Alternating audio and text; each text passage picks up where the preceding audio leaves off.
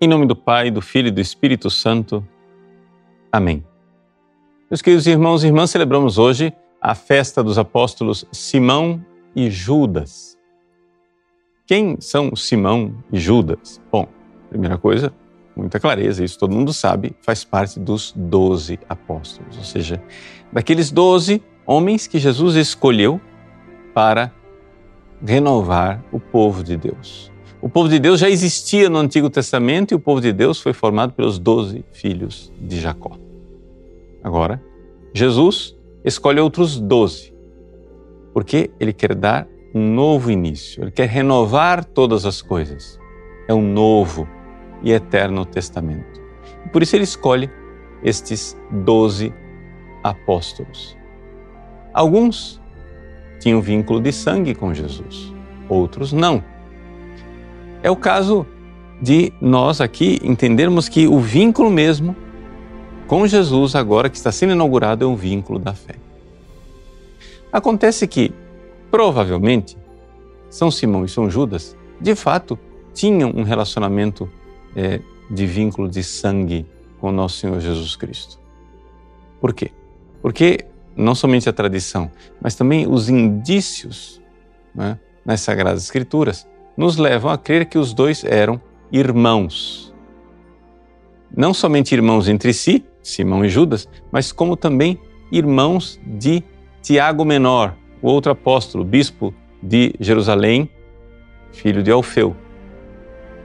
Se você for olhar no evangelho que foi proclamado hoje, está escrito assim: Tiago, filho de Alfeu, e Simão, chamado Zelota. Esse Simão irmão de São Tiago.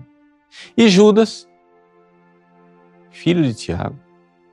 Mas esse filho de Tiago não está no original grego. Isso aqui foi um pequeno deslize da tradução. Porque o que está escrito no original grego é Judas Jacobo. Judas de Tiago. Não filho de Tiago, Judas de Tiago. E esse de Tiago se encontra inclusive na carta de São Judas, em que ele se identifica, porque o seu irmão Tiago, bispo de Jerusalém, era muito mais conhecido do que ele naquela época. Portanto, ele se identificava como sendo o Judas de Tiago, ou, como coloca o evangelista São Mateus, Judas Tadeu. Esses três apóstolos, Tiago, Simão e Judas, eles provavelmente eram primos de nosso Senhor Jesus Cristo. Por quê?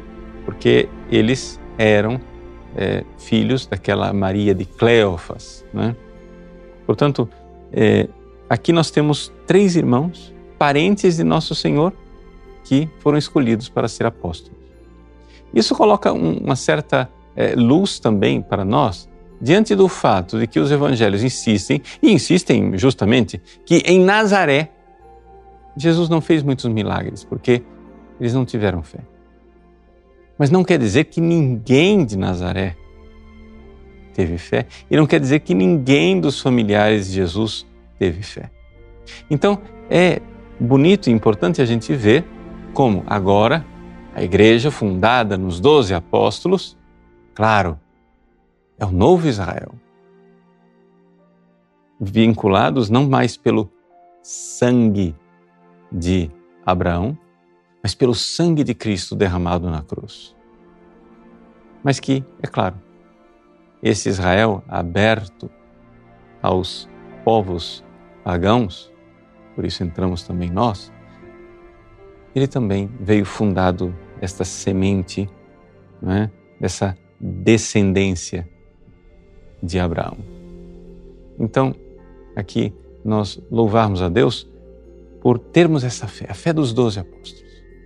Fé fundamentada nesses homens que derramaram seu sangue para que a igreja, novo Israel, tivesse essas colunas inabaláveis que são festejadas por Deus no céu, porque é aquilo que nós vemos no Apocalipse quando a nova Jerusalém, a esposa, desce do céu, ela está lá, encontra o seu fundamento nos doze apóstolos.